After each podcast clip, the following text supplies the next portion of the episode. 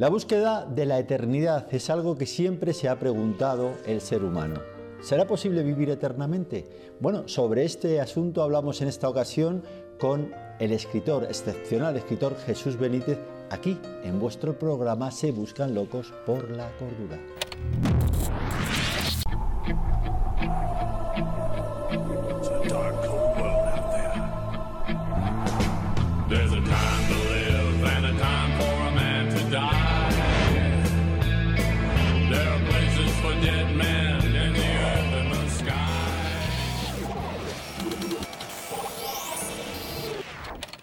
Pues siempre es un verdadero placer eh, tener con nosotros a, bueno, es un invitado porque lógicamente le hemos invitado una vez más, pero es un amigo, es un amigo y forma parte, siempre lo he dicho, forma parte un poco de este, de este programa, del Se Buscan Locos por la Cordura.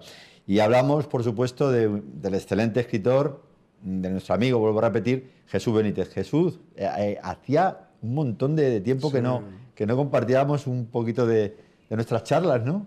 Claro, es que con esto de del COVID, del desgraciado COVID, pues hemos tenido que estar sin mucho contacto.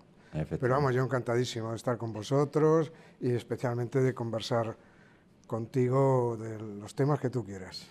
Bueno, eh, a pesar del COVID y a pesar de todas estas historias que, por las que hemos pasado y seguimos en cierta manera pasando, ¿no? Eh, vemos que tú no paras, tú no paras, ¿eh? ¿eh? Lo último que, bueno, lo último que has hecho es este libro, ¿no? Historias con mi abuelo, Andrés. Sí, esta es una obra que he publicado precisamente durante el periodo de COVID, que me la ha publicado Célebre Editorial, que estará en la Feria del Libro de Madrid estos días.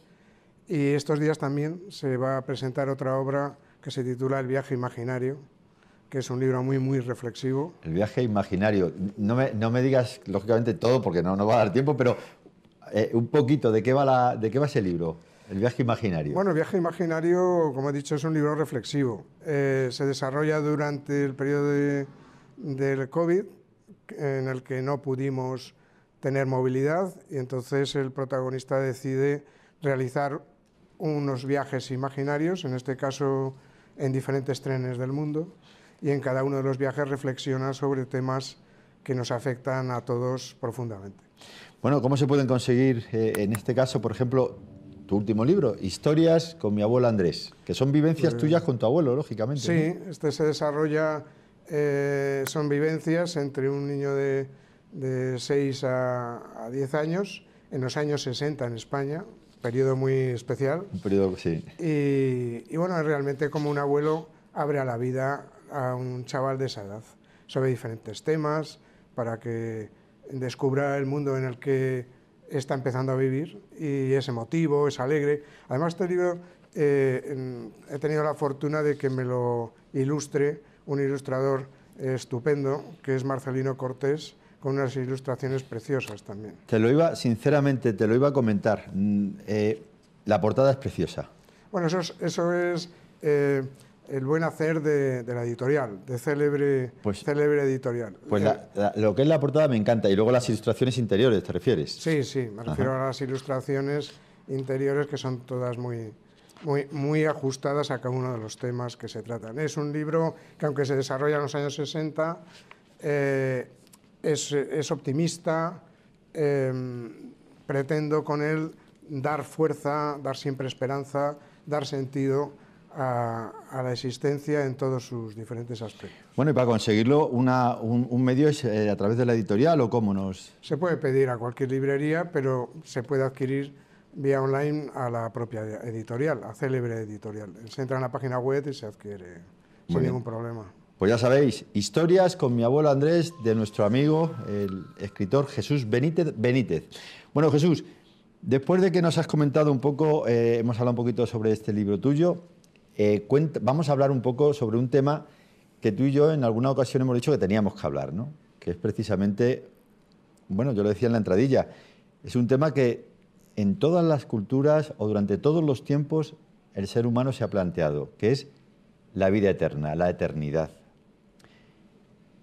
Cuando hablo de eternidad me refiero a eso, a poder vivir para siempre.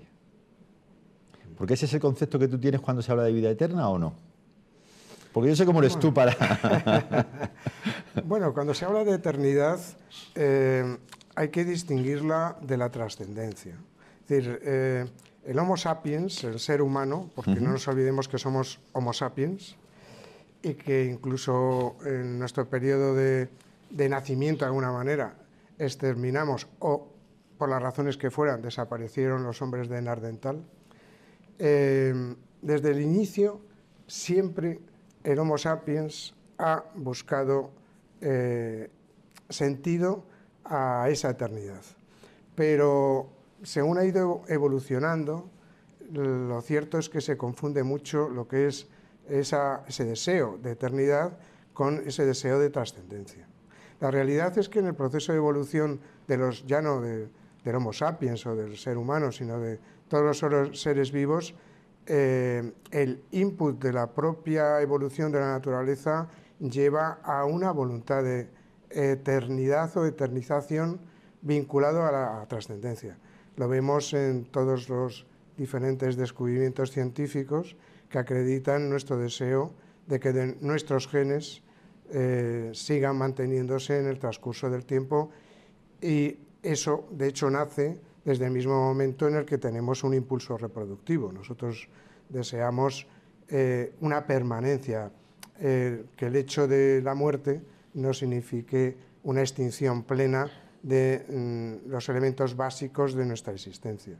Y eso, al fin y al cabo, es una búsqueda de la eternidad eh, que si lo unimos a lo que estoy diciendo, a la trascendencia, ya no se pretende solo esa eternidad bajo un punto de vista evolutivo eh, e intelectualizado, sino también eh, se pretende con la trascendencia dejar algo en el camino trascendente, que sea útil para determinadas generaciones futuras.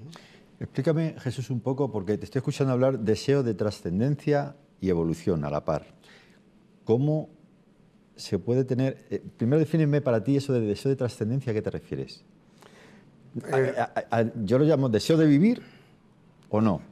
Deseo de permanencia, deseo mm, de utilidad, es decir, el hecho de que el ser humano, el Homo sapiens, tenga un periodo temporal de subsistencia, Em, la voluntad es que no, que no quede ahí, es decir, que ese periodo tenga trascendencia, es decir, que tenga una continuidad. Y que tenga un porqué. Y que tenga sentido y, que, y que tenga un sentido, digamos, favorable para las generaciones futuras. Es decir, que el hecho de que, bajo un punto de vista genético y evolutivo y reproductivo, el ser humano pues deje hijos, nietos, bisnietos, eh, significa que, bueno, pues que esos seres vivos em, de alguna manera eh, trasciendan la experiencia vital de, sus ancestros. ¿no? Te entiendo. Bueno, de hecho, lo que tú comentas eh, lo han comentado algunos investigadores, ¿no? Hay algunos investigadores que dicen que eso es precisamente el, hecho de por qué morimos. Hablan de los genes hay unos genes que son buenos, unos genes que son malos. Genes, los llaman genes letales, genes semiletales. Los genes letales son los que te matan y los semiletales los que no te matan, pero eh, te perjudican en cuanto a tu salud, ¿no? Y entonces estos investigadores lo que, lo que tratan de explicar es un poco eso, ¿no? Que tenemos que morir para que los demás los demás eh, puedan seguir viviendo. Algo así, hablan de... Bueno, realmente, hay que tener en cuenta que mm, tenemos que partir, bajo mi humilde punto de vista, de que la perspectiva que tiene el ser humano sobre su propia realidad eh, en muchos aspectos no parece que no coincide con la realidad evidente. Eh, y luego, por otro lado, la vida de un ser humano es como un pestañeo. Es hmm. decir, cuando estamos hablando del surgimiento del Homo sapiens, estamos hablando de 30.000 años, estamos hablando de periodos temporales gigantes, bueno, 30.000 y más años. Eh, estamos hablando de periodos temporales inmensos. Sin embargo, ¿qué es una vida? ¿Qué son los años eh, de subsistencia de una persona? De un, una neblina. es un pestañeo, simplemente. Una neblina. Entonces, eh, claro, hay que situar cada cosa en, en su lugar. Pero lo cierto es que el conjunto de, los pestañeos es lo que permite ver. Es lo que permite ver. Entonces, claro, por eso ese deseo de eternidad, ese deseo que va más allá incluso de trascendencia, ¿no? Eh, porque una cosa es que los científicos ahora pretendan que la ciencia pueda permitir que la longevidad del ser humano se extienda durante un periodo mayor de tiempo y que pueda existir esa voluntad de eternidad. Y otra diferente es lo que he dicho antes, esa voluntad de trascendencia, de utilidad, de significado, incluso más de significado que de utilidad, porque hay significados que no necesariamente son del todo útiles, sino que, que bueno, que, lo que busca el, sentido de la existencia es, eh, bajo mi punto de vista, eh, buscar elementos de conexión con la belleza, con, con una evolución que esté eh, coordinada con todo el medio en el que se, en el que se vive. En el New York Times, eh, el 28 de septiembre del 97, publicaba este artículo. El artículo llevaba por título Ellos quieren vivir. Ellos quieren vivir. Y en él se citaba un investigador que dijo estas palabras. Verdaderamente creo que podríamos ser la primera generación que viviera para siempre. ¿Qué opinas sobre estas palabras?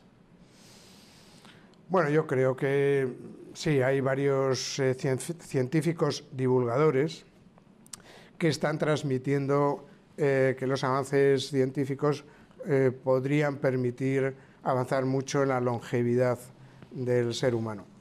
Pero, pero por una parte, en la misma línea de lo que antes comentaba, decir, yo preguntaría, ¿en qué periodo de tiempo el ser humano ha eh, evolucionado eh, realmente bajo un punto de vista científico, tecnológico, como el que estamos viviendo ahora. ¿100 años? ¿80 años? Sí. Pues lo que decíamos antes, es un pestañeo. Es decir, ¿qué puede pasar con la eh, longevidad del ser humano dentro de 500 años? Si este proceso de evolución científica sigue, que puede que no siga pero pongamos que sigue, ¿qué puede pasar con el ser humano dentro de 500 años? Eh, parece que todo indica, con lo cual puedo estar perfectamente confundido, que el paso siguiente probablemente sea eh, dejar de ser menos humanos. Y eso es algo que preocupa, ¿no? Es decir, que seamos transhumanos, de tal manera que toda la robótica, los elementos tecnológicos relacionados con eh, la informática y la biotecnología que mm, sean los que vayan permitiendo que el ser humano tenga una mayor posibilidad, si no de eternidad, si de una mayor longevidad. Y también podemos llegar a lo que se denomina existencia poshumana. ¿no? Todo esto suena muy de ciencia ficción, pero lo cierto es que en este periodo, pensemos en los últimos 50 años, por ejemplo, cómo era la sociedad, por ejemplo, en, nuestro país, eh, qué elementos eh, tecnológicos se utilizaban en nuestro país, en los pueblos, en las ciudades, y qué elementos tecnológicos estamos utilizando ahora como eh, totalmente integrados en nuestra actividad ordinaria. No, estoy totalmente de acuerdo contigo, efectivamente. Yo recuerdo cuando escuchábamos música en un, en un cassette, por ejemplo, yo recuerdo cuando las cuñas en radio eran un pedazo de, cinta así, de, como los de VHS. Entonces, para poner una cuña que duraba 20 segundos, tenías que coger, pum, y meter el cartucho. Y ahora, sin embargo, está todo en una nube. O sea, es, es, increíble el avance de la ciencia en, ese aspecto y en muchos otros, totalmente de acuerdo. Lo que pasa Pero, ah, perdón. No, no. No, eh, lo que pasa es que eso, eso significa que ahora somos más libres que antes. No, no. Yo creo que no. No, pero, la, pero centrándonos un poco en el tema, Jesús, es, ¿crees tú que al final, es una pregunta que, que lógicamente tú no eres adivino, ¿no? Pero ¿tú crees que algún día la ciencia podrá conseguir erradicar la muerte?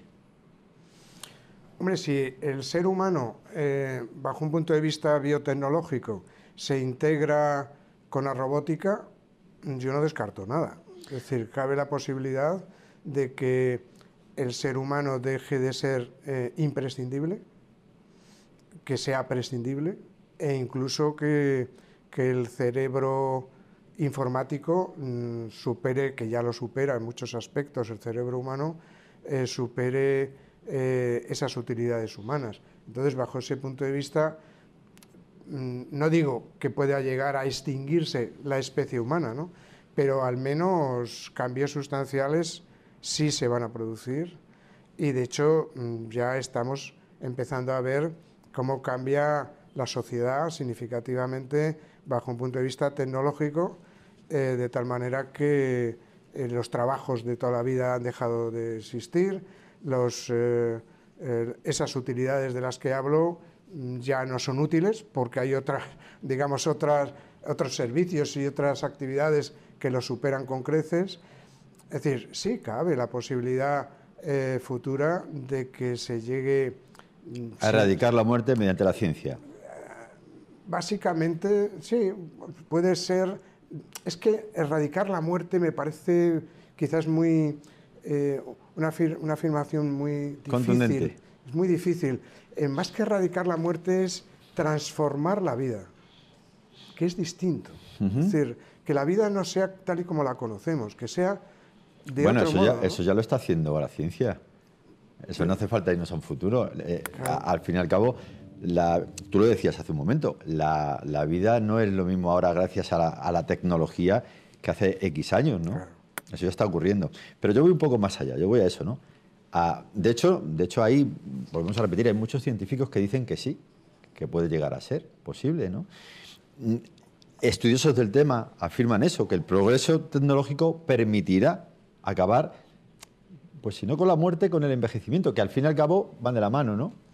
Hombre, hay, cosas porque, porque la principal causa de muerte es el envejecimiento.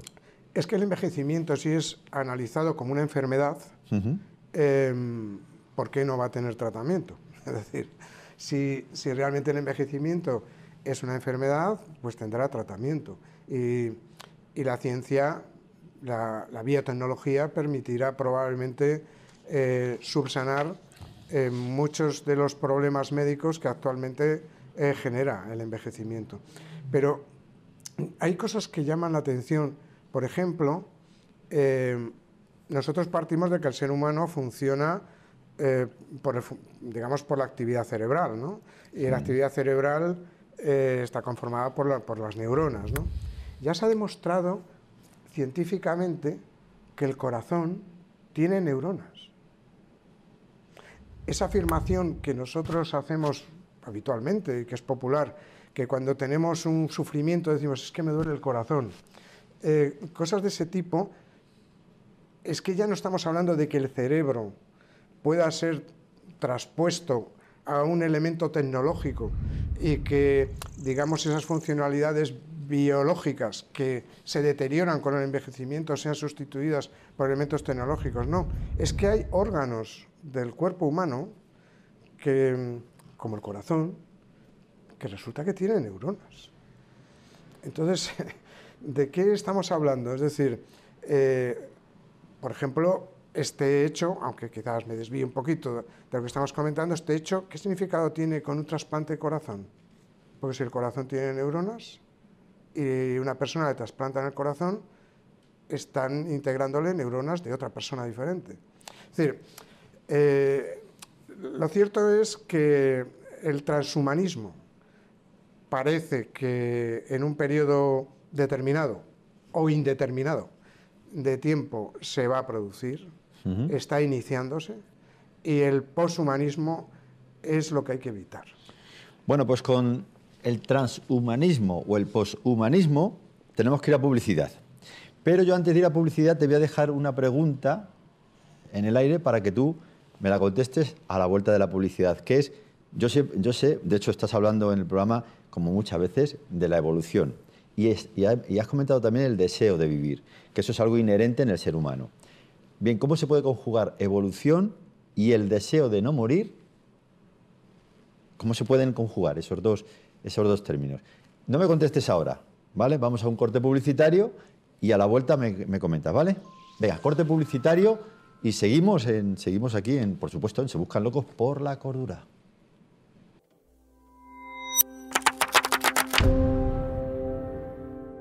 Bienvenidas, soy la doctora Beatriz Calvo de Mora, directora de las clínicas Intima Healthcare. Intima Healthcare es tu clínica, una clínica para la mujer, una clínica de mujeres para mujeres, en la que abordamos de forma profesional y totalmente íntima todas tus necesidades. Es fundamental invertir en nosotras, porque si estamos bien, vamos a dar más a los demás. Tenemos que sentirnos seguras, no podemos ir por la vida con inseguridad. Y en Íntima Healthcare damos salud y bienestar a nivel íntimo. Cuando llegado a la época de la menopausia sientes sequedad vaginal, dolor en relaciones sexuales o incontinencia urinaria, ven a Íntima Healthcare. ¿Estás embarazada? ¿Quieres tener un buen posparto? Te preparamos para ello. Así que no lo dudes, es tu clínica. Somos mujeres para mujeres. Y no te vas a arrepentir. Invierte en ti, te lo mereces. Thank you.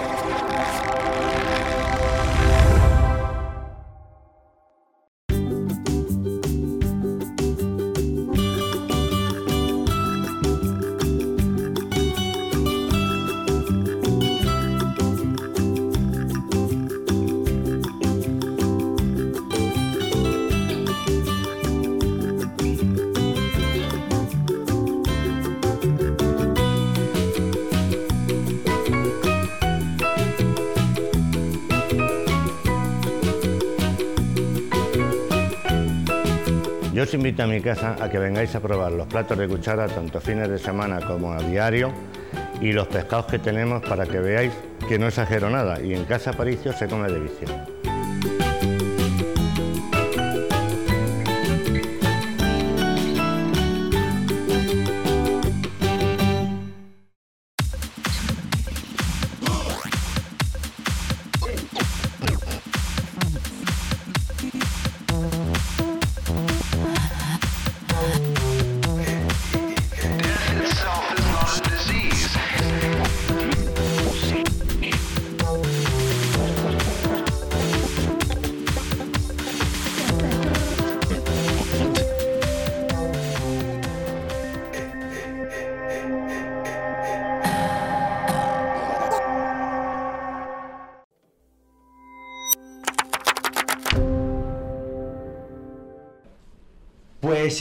Como es lo usual cuando me reúno con mi amigo Jesús Benítez y tocamos algún tema, siempre temas complicados pero muy bonitos, como es este de si la eternidad es algo de locos o de cuerdos, locura o cordura, pues el programa se me hace extremadamente corto y más corto se me va a hacer si sigo hablando. Jesús, te dejé una pregunta, dejamos una pregunta en el aire antes del corte publicitario y es, ¿cómo se puede conjugar la evolución en la cual tú crees, lo tengo clarísimo porque te conozco muy bien, y el deseo de vivir, ¿cómo encaja eso? El deseo del ser humano en, vivir y la evolución. Bueno, la evolución realmente lo que demuestra es un deseo de vida. Es decir, la evolución jamás se produciría si no fuera por el impulso de la supervivencia, no habría evolución. Y además, bajo un punto de vista eh, de desarrollo de las diferentes especies, se ve que el deseo de supervivencia, es decir, el deseo de vivir, es lo que permite la transformación de las diferentes especies y la adaptación a el medio que en cada momento les toca vivir. Ya sé que hay otras opiniones al respecto, pero, pero es verdad que la supervivencia es deseo de vivir y la evolución es eh, la demostración de que, de que tiene sentido esa supervivencia y a, la inversa. evolución sin supervivencia no tendría sentido y, supervivencia sin una evolución tampoco. Bueno, yo eh, cuando hablamos de evolución, defíneme en, pocas palabras para ti qué es la evolución. Bueno, un proceso natural de adaptación al medio. Es decir, eh, los seres vivos em, en el transcurso de los marcos temporales que antes hablábamos tan extensos e inmensos, se ha ido adaptando y ha ido generando diferentes formas de vida. ¿no?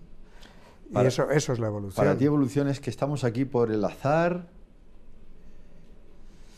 Bueno, eso es, eso es más profundo de lo que parece. A grosso modo, simplemente a grosso modo eh, para, para, ver dónde voy yo con la pregunta. ¿no? O sea, yo voy, si estamos aquí por el simple hecho de, del azar, ¿cómo se puede conjugar ese deseo que todos los seres humanos tenemos, al cual tú aludías y yo estoy de acuerdo, de si estamos aquí por el azar, puro y ciego, ¿cómo puede, ¿por qué tiene el ser humano ese deseo de no morir? No, lo que pasa es que eh, yo creo que la evolución también pasa en, la adaptación del pensamiento que uno tiene, ¿no? Es decir, uno puede pensar determinadas cosas en un momento determinado y según se investiga, se aprende y por conducto de la experiencia se van consolidando eh, conclusiones. Eh, yo no me atrevería a decir que estamos aquí por el azar. Es decir, eh, ya sabes que existen las teorías deístas que parten de un diseño supremo. Del cual hemos hablado en muchas ocasiones. Del que hemos hablado en muchas ocasiones. Yo, yo soy más partidario de Fleb, ¿no? lo que decía Fleb. Que de Anthony Fleb. Soy más partidario de, de que parece que pudiera haber un diseño. No sabemos pues me cómo. estás dejando nubilado ahora mismo. Sí, sí, puede ser, puede ser. no, será, no será porque nos hemos juntado en varias ocasiones, porque tú sabes cómo fue precisamente la historia de, Anthony Flair. Sí, sí, perfectamente. él sabes que al final de todo escribió, al final de su vida prácticamente ya escribió un libro que decía Dios existe. No me digas que tú ahora opinas como él. No, yo no me atrevo a decir tan rotundamente Dios existe. Yo, ah, sé, bueno. yo sé que nosotros opinamos en eso de forma diferente, pero no me atrevo tampoco a decir que estamos aquí por el azar. Porque, eh, ¿Por qué? Porque, bajo, vuelvo a decir, mi humilde punto de vista, es que no tenemos ni elementos, ni medios, ni capacidad para poder eh, hacer afirmaciones tan rotundas. Es decir, nosotros em, podemos analizar diferentes opciones eh, para intentar entender el mundo en el que vivimos y el por qué. Pero lo cierto es que no podemos dar conclusiones absolutas eh, en ese punto. ¿no? En ese punto no podemos dar conclusiones absolutas. Sí es cierto que si hay alguna conclusión absoluta es que no somos al día de hoy capaces de darla. ¿no? Es decir, yo insisto, no, no me atrevo a decir que estemos aquí exactamente por el azar. Por el azar. Bien, entonces sí crees en el diseño. ¿Perdón? Sí crees en la teoría del diseño, algo que a día de hoy la ciencia no ha podido eh, eliminar, o sea, no ha podido con ello, vaya. Yo no me atrevo tampoco a decir que crea en la teoría del diseño. Yo eh, pongo sobre la mesa eh, esa teoría. Y esa teoría tiene, como cualquier teoría filosófica o científica, tiene elementos a favor y elementos en contra. Bueno, a favor tiene una lógica contundente. A favor tiene, a favor tiene em, datos significativos, pero no me atrevo... Bueno, eso, eso, es un eufemismo, lo de datos significativos me parece a mí, pero bueno, para, centrarnos un poco en el tema que estamos. Bien, eh, yo creo, creo, bueno, creo, la evidencia científica también, que a ti te gusta mucho hablar de la evidencia científica y lo veo bien, que el mismo cuerpo demuestra que estamos hechos para vivir para siempre. ¿no? Eh, por ejemplo, los glóbulos rojos. Eh, los glóbulos rojos de la sangre pues se reponen una vez cada cuatro meses, por ejemplo. ¿no? Hasta que dejan de hacerlo. Bueno, pero lo que sí es cierto es que constantemente hay muchas partes de muchas células en nuestro cuerpo que se reponen. O sea, durante, un periodo vital, pero pues no para vivir para siempre. Claro, es que eso es lo que preguntan los científicos. ¿Por qué dejan de renovarse esas células? Porque parece ser que eh, en las condiciones adecuadas esas células deberían de renovarse constantemente.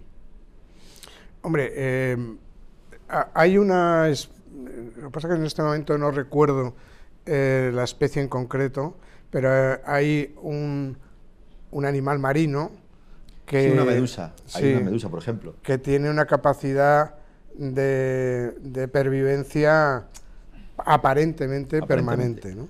Y se está trabajando intensamente eh, para descubrir cuáles son las razones por las que su periodo vital es continuado, no, no es limitado.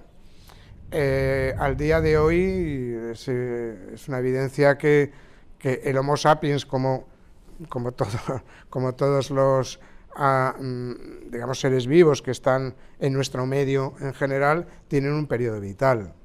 Por lo tanto, eh, sí, sí es cierto que, que, la complejidad y la maravilla de, de, los, de, los, cuerpos y elementos que conforman los seres vivos demuestran que, que están hechos para eso, Para pa- vivir. para vivir. Para vivir. Pero también es cierto que eh, imaginémonos que no existiera la muerte. Es que si no Eh, existiera la muerte eso sería terrible. No, ese es otro tema que podemos también tocar y podríamos hablar sobre eso. Pero fíjate que, fíjate que, que frases eh, eh, que- eh, que van un poco a colación de lo que estamos hablando, ¿no? Dice, reponemos las células que revisten el interior del intestino una vez cada pocos días, las que revisten el interior de la vagina y de la orina una vez cada dos meses, los glóbulos rojos de la sangre una vez cada cuatro meses, y este mismo estudioso concluyó, la naturaleza nos desarma y nos vuelve a armar todos los días. ¿Tú te, te has para pensar eso? La naturaleza. Pero es que es un sistema de Bueno, protección. eh, el copyright se lo dan a la naturaleza. En fin, nos desarma y nos vuelve a arm- armar todos los días. Eso es una maravilla. Sin ninguna duda. Lo que pasa que eso es un sistema de preservación. Es decir, eh, si se está produciendo todo ese proceso de re- diferentes procesos de renovaciones, es eh, precisamente para sobrevivir. Porque ca- cada uno de esos procesos cumple una determinada función. Hay que tener en cuenta Lo, lo acabas de decir, para sobrevivir. para sobrevivir. Esa es la idea, de que Claro. el cuerpo, y perdona que te corte, el cuerpo, cuando uno lo estudia, los estudiosos que se dedican a estos temas se dan cuenta de que el cuerpo está hecho para vivir, para sobrevivir. Sin ninguna duda, pero durante un periodo vital. Claro, por eso siguen buscando, pero no de ahora. El famoso elixir de la eterna juventud. Eso es una búsqueda que no viene de ahora, eso viene de siempre. Incluso, Y por- ya- incluso sa- sabemos que eh, personas fallecidas Ujú. en este momento están congeladas. La, criogena- La- la la- criogena- criogenización. Efectivamente, están congeladas o bien cerebros o bien eh, cuerpos, con, con la pretensión de que en un próximo futuro sea posible Eso sí que es un problema. ¿eh? darle, darle vida. Eso sí que es un problema. Pero eso, mm, yo sinceramente, mm, me cuesta si- significativamente eh, creer en la viabilidad de esa fórmula. Sin embargo, invirtiendo esa cuestión, se está trabajando con muchísima intensidad en la creación de un cerebro informático. Porque no nos olvidemos que la informática, mientras el Homo sapiens, el ser humano, sea necesario para que la informática no se autorreplique, eh, sino que necesite de alguna manera la intervención humana, eh, pues bueno, ocupa un determinado espacio. Pero eh, se está creando un cerebro informático. Si, informáticamente eh, digamos, el elemento, el cuerpo informático que se cree, eh, es capaz de autorreplicarse y no necesita eh, la intervención humana, entonces ya estamos entrando en ese transhumanismo y más aún, en ese poshumanismo. ¿Sabes cómo llamó un, un biólogo molecular al cerebro? Al cerebro humano. Estoy hablando de James Watson. Llamó a nuestro cerebro lo más complejo que se ha descubierto en el universo. Lo más complejo que se ha descubierto en el universo. Y un neurólogo dijo que en ninguna parte del universo conocido existe nada que se le parezca siquiera remotamente. Eh, si entramos en ese terreno, No, no, es simplemente. Eh, para- tú me estás hablando de un cerebro informático y tal y cual. Sí. Pero es que el cerebro que, que poseemos los seres humanos ya. Es- es- mira eh, lo que dicen. sí, sí, es, es enormemente complejo, pero no nos olvidemos que la acumulación de partes no es el todo. Ya. Eso es muy importante. Es decir, la acumulación de partes, el todo, aunque esté formado por partes, no es la acumulación necesariamente de las partes, es otra cosa. Sin las partes no podría existir, pero es otra cosa. Ya, te entiendo. Eh, es- eso, eso por una parte. Y luego, por otro lado, hay que tener en cuenta qué papel, que también hay otra, digamos, otro área de investigación muy importante y que está condicionando nuestras vidas, de la que hemos hablado en alguna ocasión, que es todo lo relacionado con los algoritmos. Eh, hasta A ahora, lo cual tú eres muy afín. sí, soy afín, eh, curiosamente afín, Mm. porque a mí todo lo que sea eh, ciencia y humanidades me interesa. Eh, pero lo cierto es que los algoritmos están cambiando nuestra vida, son los que están generando ese cambio tecnológico del que estábamos hablando. Sin los algoritmos eso no se produciría. Eh, Está claro. Eh, y se va a producir muchísimo más. Pero es que ya hay avances de investigación importantes respecto a los, al- a, a los algoritmos biológicos. Y eso es muy preocupante, porque si el, si el cuerpo humano y el funcionamiento del cerebro está guiado por un sistema algorítmico, eso significa en gran medida en lo que es actividades mecánicas, no tiene especial trascendencia, porque mueves los ojos de modo automático, tu corazón late automáticamente, eh, en fin, no porque tú quieras o no, o respiras automáticamente. Eh, si te quedas eh, para aguantar la respiración, no aguantas mucho tiempo. Pero lo cierto es que si biológicamente funcionamos con algoritmos bajo un punto de vista cerebral, es que el problema es que no somos libres, porque todo lo que decimos es pura matemática. Qué, interesante lo que acabas de decir. Fíjate qué interesante lo que acabas de decir. Si funcionamos a base de algoritmos, no somos libres. Claro. Qué interesante lo que acabas de decir. Es que no lo seremos, porque seremos un resultado. ¿Cómo podemos ser más felices? ¿Siendo libres o no siéndolo? Si somos libres o no lo somos. Hombre, yo creo que sin duda, sin duda siendo libres. El ser humano, el ser humano, estamos hablando del ser humano. Eh, y, la grandísima mayoría de los seres vivos. Es decir, es que la libertad es algo eh, también que forma parte y que es consustancial a la propia existencia. El cuerpo, hablando de la eternidad y demás, tú acabas de mencionar algo muy importante. Has dicho que, que, bueno, que abrimos los ojos. Lógico. Si no abrimos los ojos y los cerramos, ¿qué ocurriría con nuestros ojos? se secarían, y no podríamos, no podríamos ver, nos, haríamos, nos, quedaríamos ciegos. Es necesario para la vida, lógicamente. Tú estás aludiendo a los algoritmos, ya sabes mi opinión, estoy siendo muy, muy, estoy muy tranquilo, como tú has dicho rato, pero a mí los derechos de autor, el copyright siempre me encanta, ya lo sabes tú, pero bueno, seguiremos en un momento tranquilo. Bueno, eh, parece ser que estamos un poco de acuerdo en que tanto, tanto tú como yo, en que el tema de la, de la ciencia eh, cree que es posible la, eternidad, que es de lo que estamos hablando, la vida eterna, pero sí es verdad que a día de hoy no ha conseguido erradicarla. Bien, entonces yo te, te hice a ti la pregunta de si tú crees que algún día conseguirá la ciencia erradicar la muerte. Me has dicho que más o menos, ¿no? No, te he entendido. no, no, te he dicho que algún día se conseguirá alargar la vida. Alargar la vida. Que es diferente. Vale. Yo, yo hablo así de claro, de erradicar la muerte. Erradicar la muerte, erradicar la enfermedad, erradicar la vejez, así de sencillo. Es que eso es, eso es enormemente complejo, pero ya no solo por el hecho científico mm, de que se puedan alcanzar grandes éxitos para alargar la vida y por tanto que la muerte no exista, sino por las diferencias sociales que eso genera. Conlleva. Porque si ya de por sí, con la ciencia actual, la ciencia médica actual, existen enormes diferencias entre poblaciones del mundo y poblaciones del mundo, eh, imaginémonos que por conducto de la mm, biotecnología se consigue que los seres humanos sean más inteligentes, sean más sanos. Eh, por conducto de la aplicación de la ciencia al genoma humano, se consigan seres humanos más perfectos, mejores, con mayor longevidad. Pero eso mm, va a implicar... Socialmente, ¿cómo se soluciona? ¿Cómo se soluciona Te doy la solución. Muy sencillo. Con un solo gobierno, no con multitud de gobiernos, un solo gobierno, para toda la raza humana. Ya, pero eso tú sabes que es una utopía, ¿no? una utopía para ti. También Stuart Mill decía que una utopía los, para ti. los, utópicos hacen el mundo, pero Einstein habló, por eso, por ejemplo, de ese tema. Ya. ¿Sabes? Y Jesucristo habló de venga tu reino o tu gobierno, un solo reino para toda la humanidad.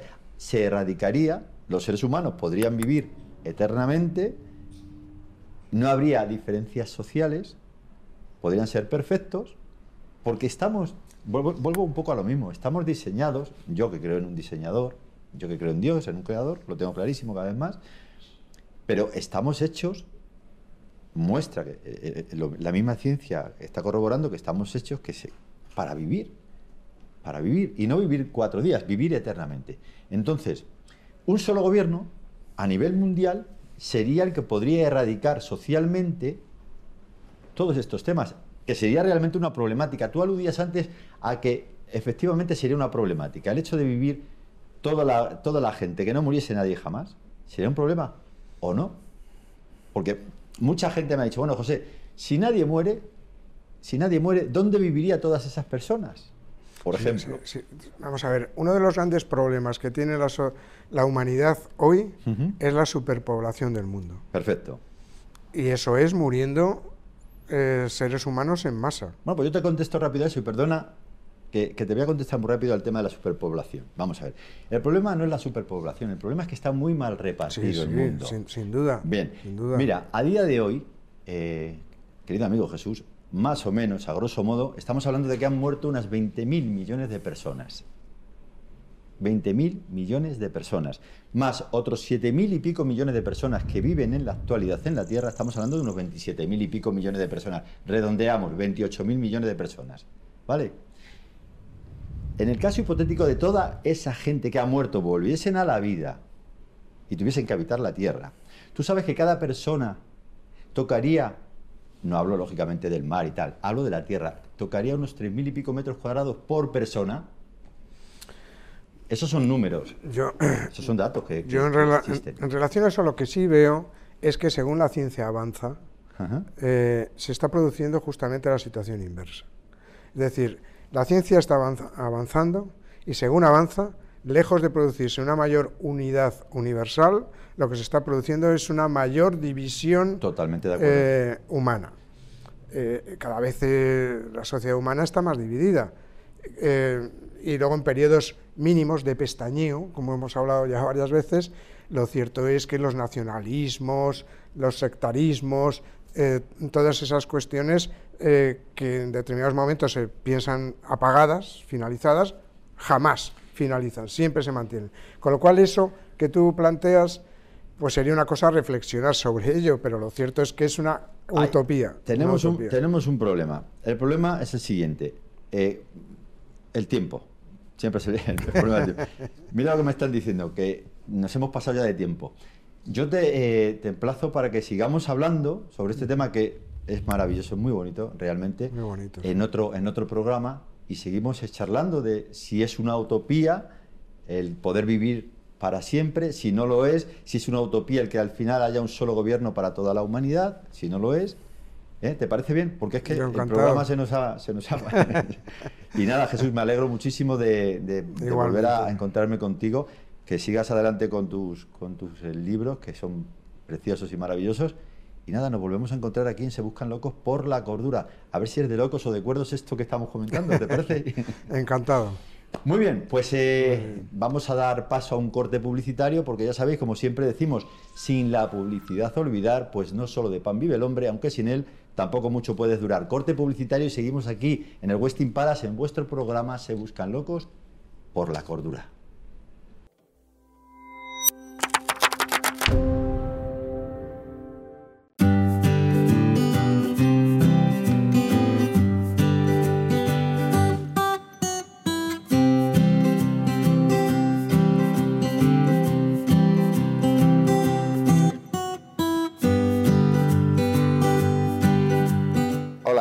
Juan González, propietario de Casa Juan y la sidrería de Juan, que está en Francisco de Sales 41 y Casa Juan en Infanta Mercedes. Eh, son dos restaurantes muy afamados por el tema deportivo porque tenemos eh, muchos deportistas y de élite, lo cual significa que se debe de dar muy bien de comer y yo les espero a ustedes para que vengan a disfrutar de una buena comida o cena y estaré yo personalmente, que mi nombre es Juan González, les vuelvo a repetir, para atenderles. Gracias, muy amables.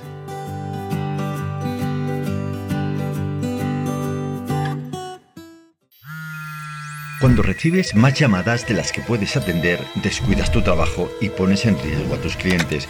No los dejes esperando. Somos Organicita. Gestionamos tus llamadas de forma automática y organizamos tu agenda. Es sencillo y seguro, mientras tú haces valer tu tiempo profesionalmente. Organicita. Atención telefónica y gestión de agendas.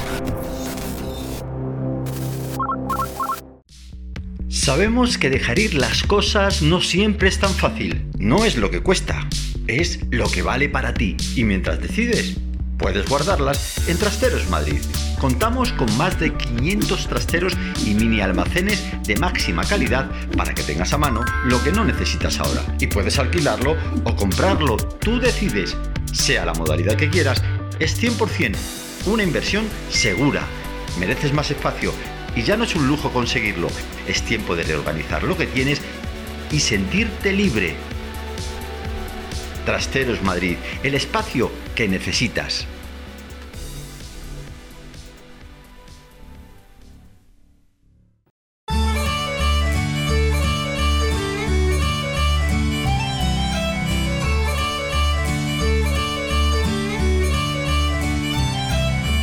Para degustar la excelente gastronomía de Galicia en Madrid, visita Restaurante Pulpería Botafumeiro. Restaurante Pulpería Botafumeiro, verdaderos especialistas en cocina gallega. Se encuentran ubicados en calle de la Parra, en el número 39, teléfono 91 472 70 54 91 472 70 54. Restaurante Pulpería Botafumeiro, dirigido bajo la atenta mirada de la familia Álvarez.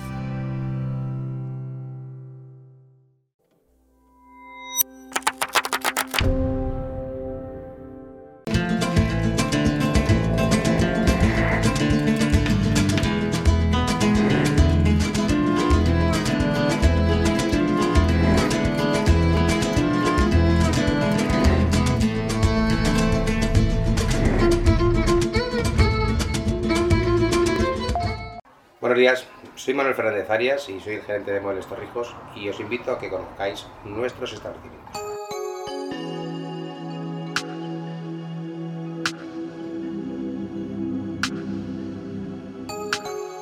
Bueno, pues Muebles Torrijos viene de 60 años atrás, de- del dueño primero que tuvo la tienda y entonces hemos decidido no cambiarlo porque, porque lo que funciona no se cambia.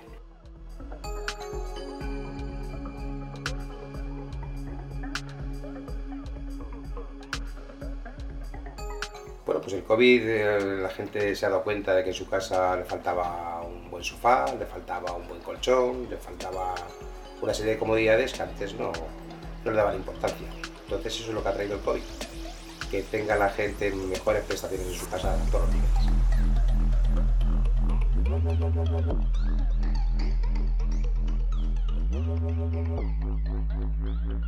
Tenemos una feria de pago por financiera como, casi todo el mundo y podemos hacer hasta dos años sin intereses y entonces pues, bueno, tratamos de, facilitar ese tipo de, gestiones al cliente para que no sea tan, tan gravoso el tema de adquirir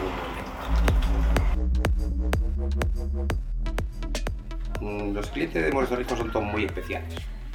De hecho, han comprado padres, mm, hijos y nietos. Y en eso seguimos, en eso seguimos. Entonces es toda la cartera que puedas imaginarte de, de todos los clientes de cualquier edad, sexo o condición. Y el módulo de Torrijos tiene calidad y confianza. Entiende muy bien. Entiende muy bien. Pues compré Muebles Torrijos una butaca y la verdad que estamos súper encantados, que lo hemos comprado para casa y la vamos a llevar a casa de nuestra madre porque estamos muy cómodos, ha venido ella y también, y como la podemos personalizar como queramos, así que de lujo. Volveré a confiar en Manolo porque me ha recomendado el producto, me lo ha personalizado y estamos súper encantados.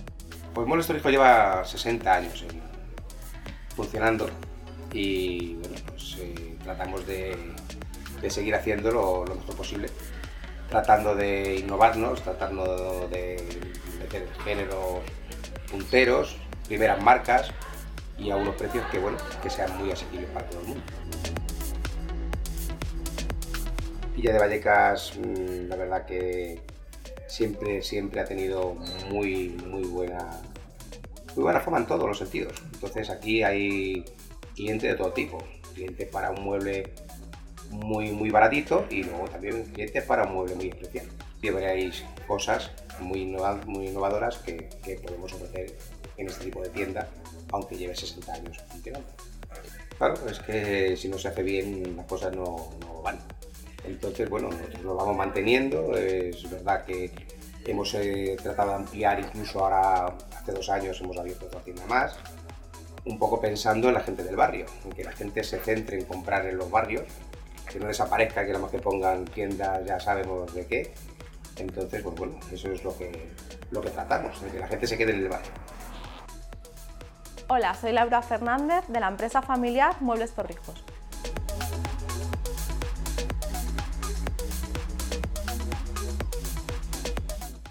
En Muebles Juvenil trabajamos con marcas tan punteras como Aparicio Donoso y Libemar. Estamos especializados en camas abatibles.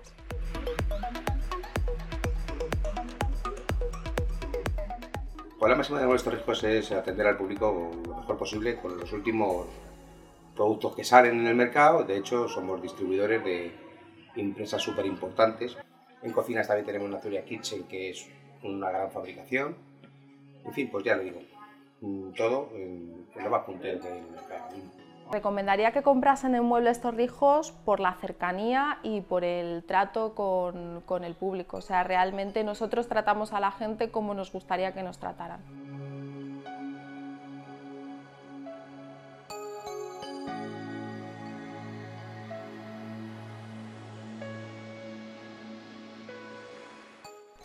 Os recuerdo que soy Laura Fernández y que os esperamos aquí en Muebles Torrijos, en Sierra Vieja 71 y 77, en Villa de Vallecas.